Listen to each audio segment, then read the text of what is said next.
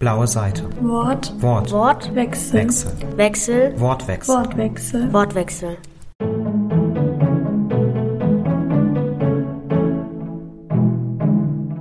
Heute mit Patrick Winczewski.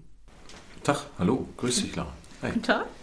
Ähm, genau, ich glaube, ich steige einfach gleich mal ein.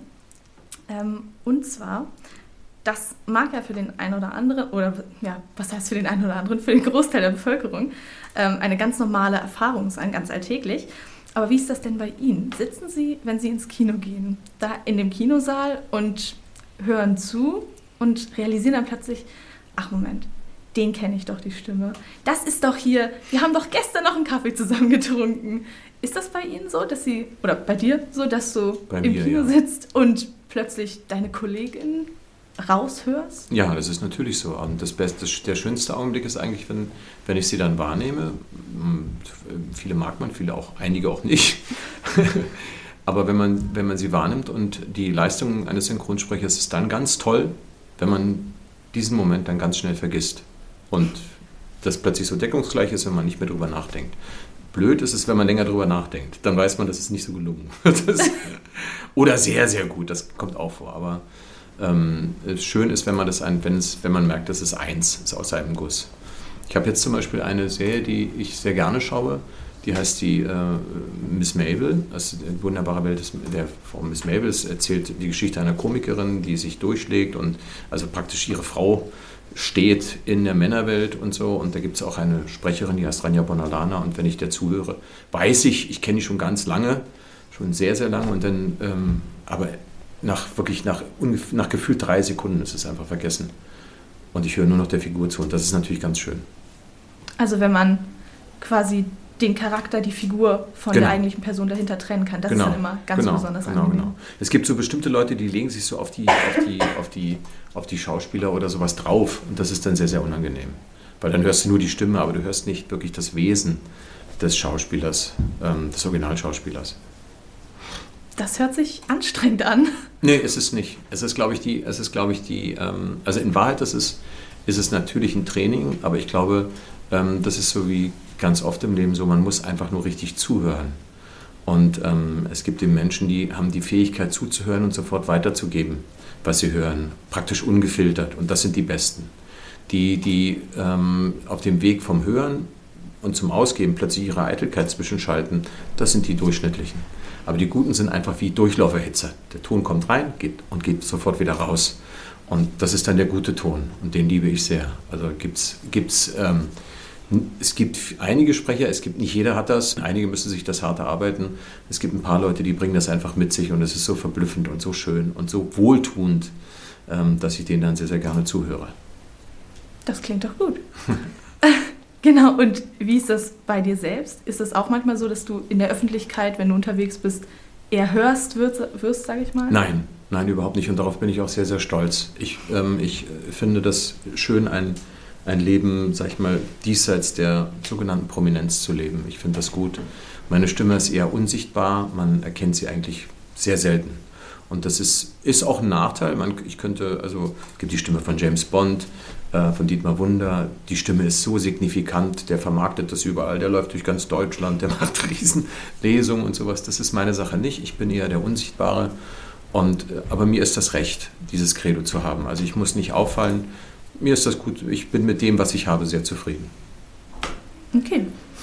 Aber ist es unangenehm eigentlich? Also, weil jetzt wir, die wir ja auch Podcasts machen, das muss man ja auch immer Ja. wieder schneiden. Ja, ich sag mal so, dann muss man ja auch so seine eigene Stimme dabei anhören. Und das finden ja auch viele Leute sehr unangenehm. Wie ist es bei dir da? Findest du es unangenehm, die Stimme, also deine eigene Stimme zu Mhm. hören, während du aber jemand anderen siehst, zum Beispiel jetzt bei einem Film? Ja, es gibt Momente, wo ich finde, dass es unangenehm ist. Ja. Also wo, wo, da, da gibt es auch einige Leute, die sagen, nee, das ist doch toll und so. Und wo ich denke, nee, das stimmt hinten und vorne nicht. Das mag ich nicht gerne hören. Ähm, das, da da finde ich mich dann falsch oder ich finde, das, das, das, was ist das dann oder kann damit gar nichts anfangen.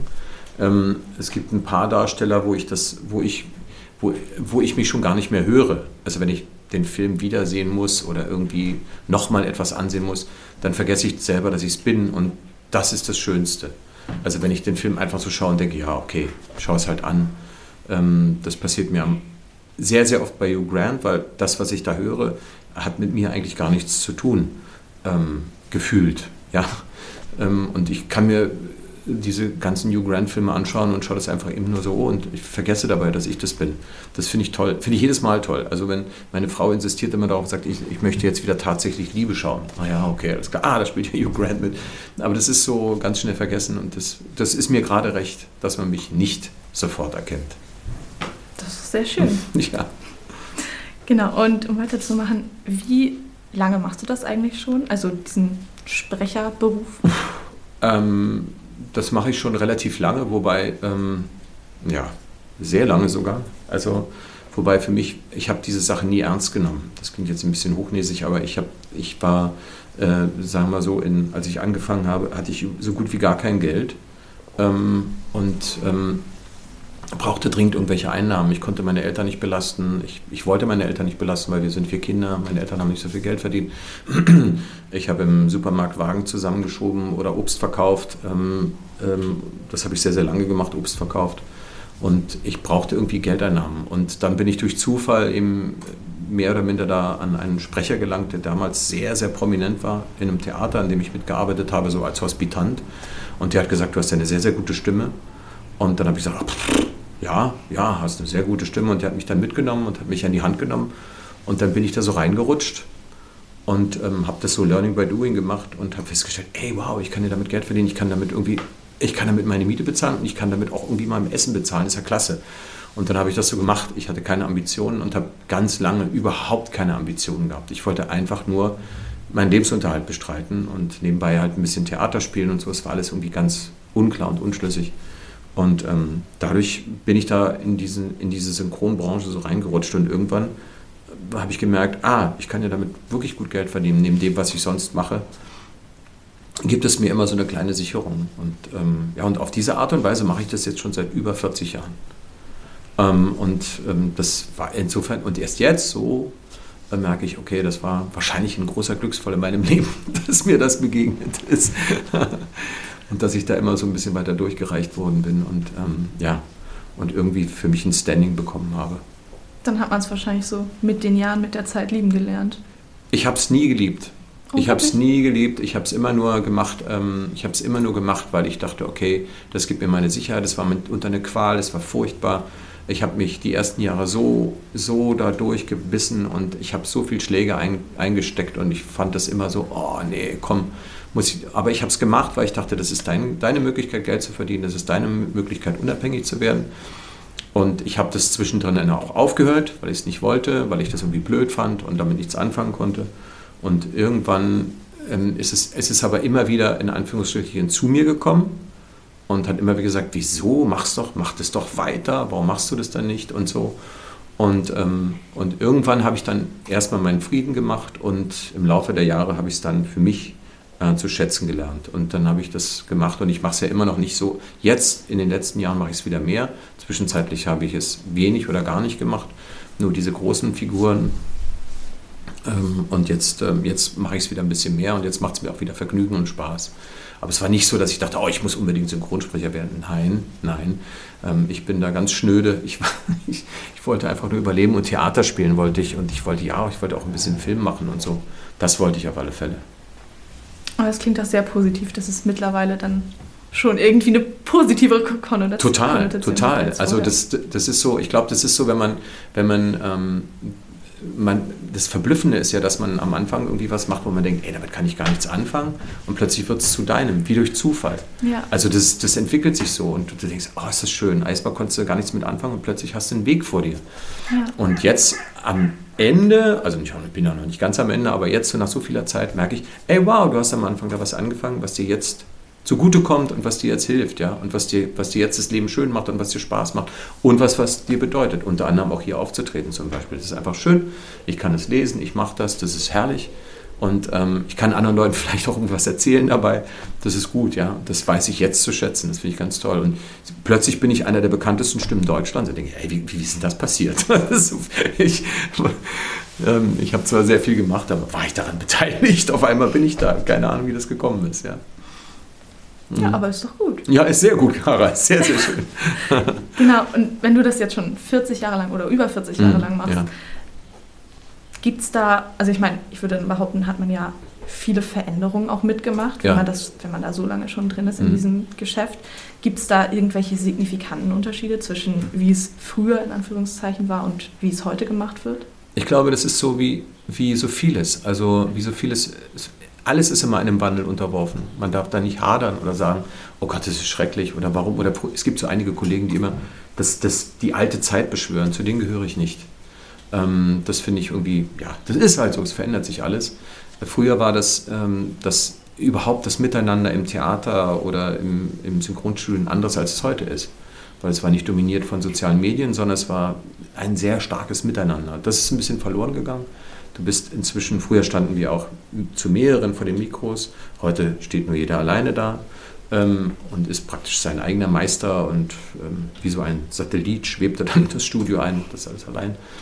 Das ist ein bisschen schade, weil, weil es dann, weil so, weißt du, dieser, dieser direkte Kontakt, dieses Miteinander ähm, ähm, verloren geht und mit dem Miteinander geht auch das Voneinander-Lernen verloren oder eben das Miteinander Spaß haben verloren. Ja? Man ist nur noch sein eigener Maßstab und das ist ein bisschen langweilig mitunter. Ja? Also ich mag das sehr, oder mochte das früher sehr, mit anderen Leuten vor dem Mikro zu stehen, auch mal Blödsinn zu machen und aus dem Blödsinn heraus kommt was Schönes, ein unmittelbarer, gerader, freier Ton und so. Das ist verschwunden. Jetzt ist halt eine andere Zeit da und jetzt haben wir den nächsten Gegner, den wirklichen Gegner, der viel, viel schwerwiegender ist als alles andere, das ist die künstliche Intelligenz. Und ähm, der müssen wir uns auch stellen als Sprecher, weil wir können jetzt ja alle nachgeahmt werden. Und so ist es jetzt ähm, auch ein Wandel und zu dem muss man sich einstellen, so wie man früher zu zweit vor Mikro stand, muss man jetzt irgendwie eine Haltung dazu gewinnen. Und es geht letztlich immer nur darum, originär zu bleiben, also bei sich zu bleiben und was auszustrahlen. Und, ähm, und das war früher so und das ist heute so. Und früher war es auch der Kampf darum, wie bleibe ich originär, wie bleibe ich ich und trotzdem transportiere ich etwas.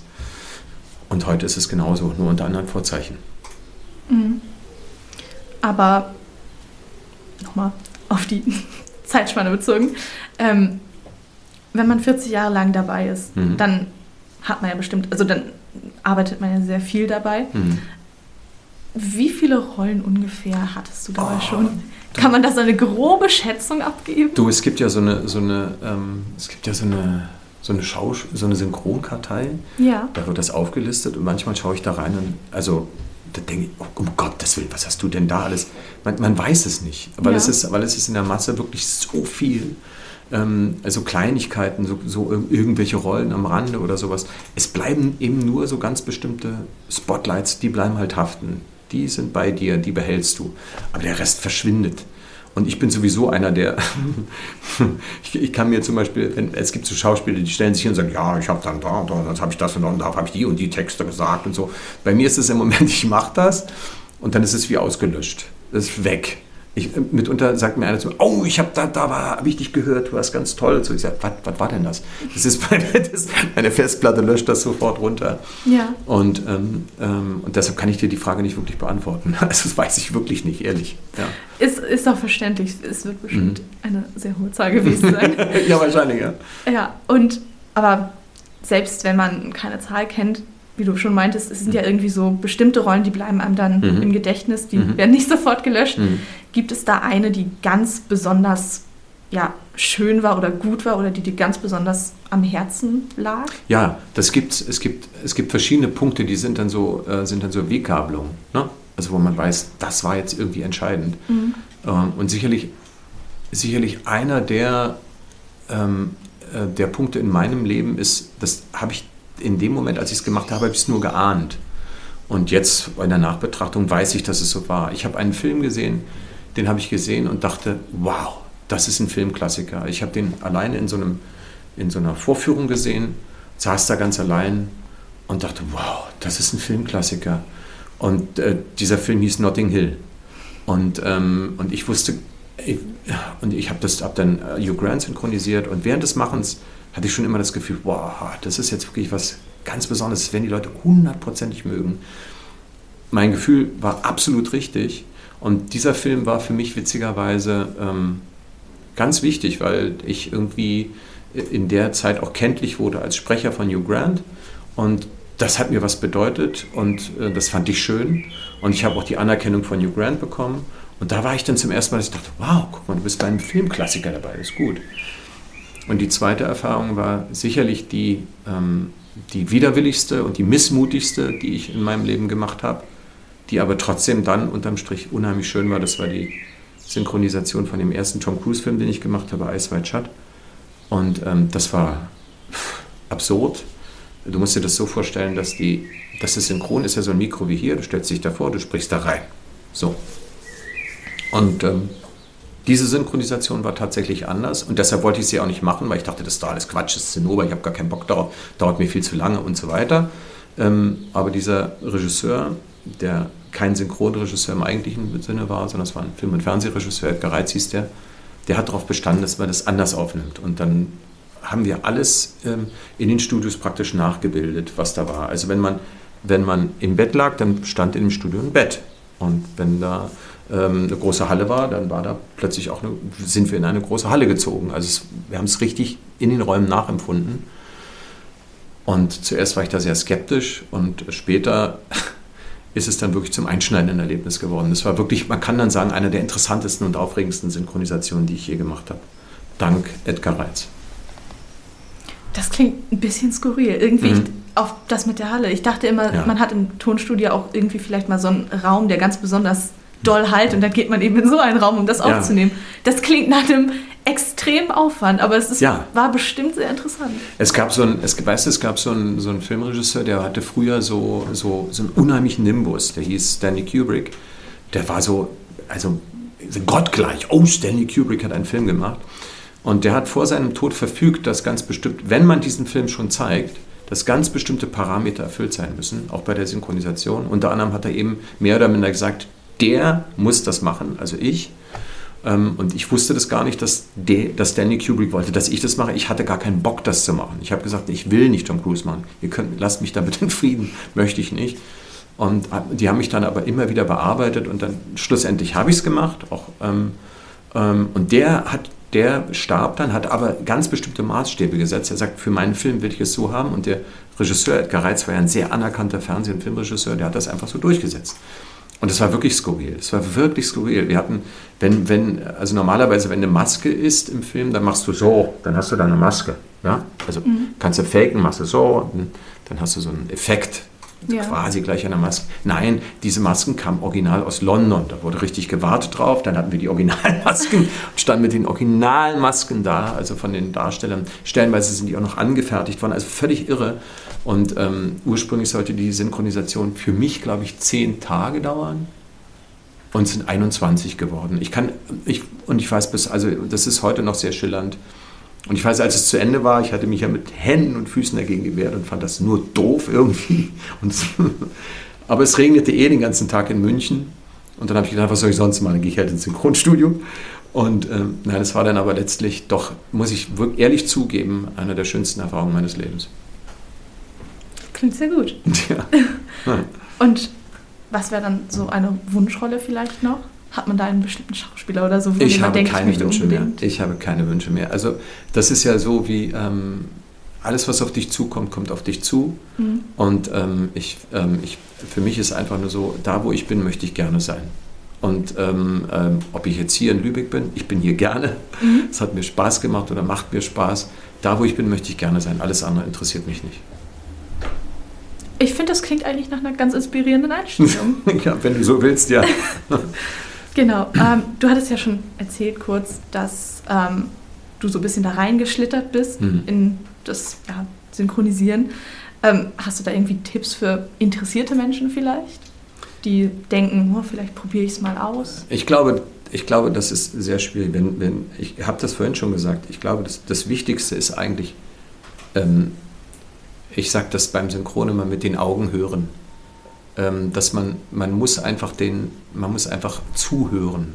Und das Zuhören lernen ist, ist ähm, immer wieder gut. Also ich muss es selber immer wieder lernen, das Zuhören, mhm. sowohl im alltäglichen Umgang als eben auch das, was von der Leinwand kommt. Und ich glaube, erstmal ist es nur das Zuhören lernen. Wirklich zu hören, was machen die und die Empfindungen und die Haltungen aufzunehmen von dem Gegenüber. Von dem Gegenüber auf der Leinwand, aber auch von dem Gegenüber im Gespräch. Was kommt wirklich an? Und sich da aufzumachen und sich zu öffnen und zu sagen, was kommt? Was sagt das mir? Das ist, glaube ich, der erste Schritt. Der zweite Schritt sind natürlich technische Anwendungen, also die Stimme und äh, Sprachbildung und Stimmbildung zu machen, logisch. Aber der erste ist, glaube ich, lerne zuhören. Das finde ich ist ein ganz schöner Abschluss. Auch das ist ja ein Podcast hier. Okay. Wir mögen es immer gerne, wenn man uns gut zuhört. ja, genau. das denke ich mir. ja, auf jeden Fall. Ja, an der Stelle würde ich mich bedanken für das schöne Interview. Hat mir auch Spaß gemacht. Dankeschön. Super.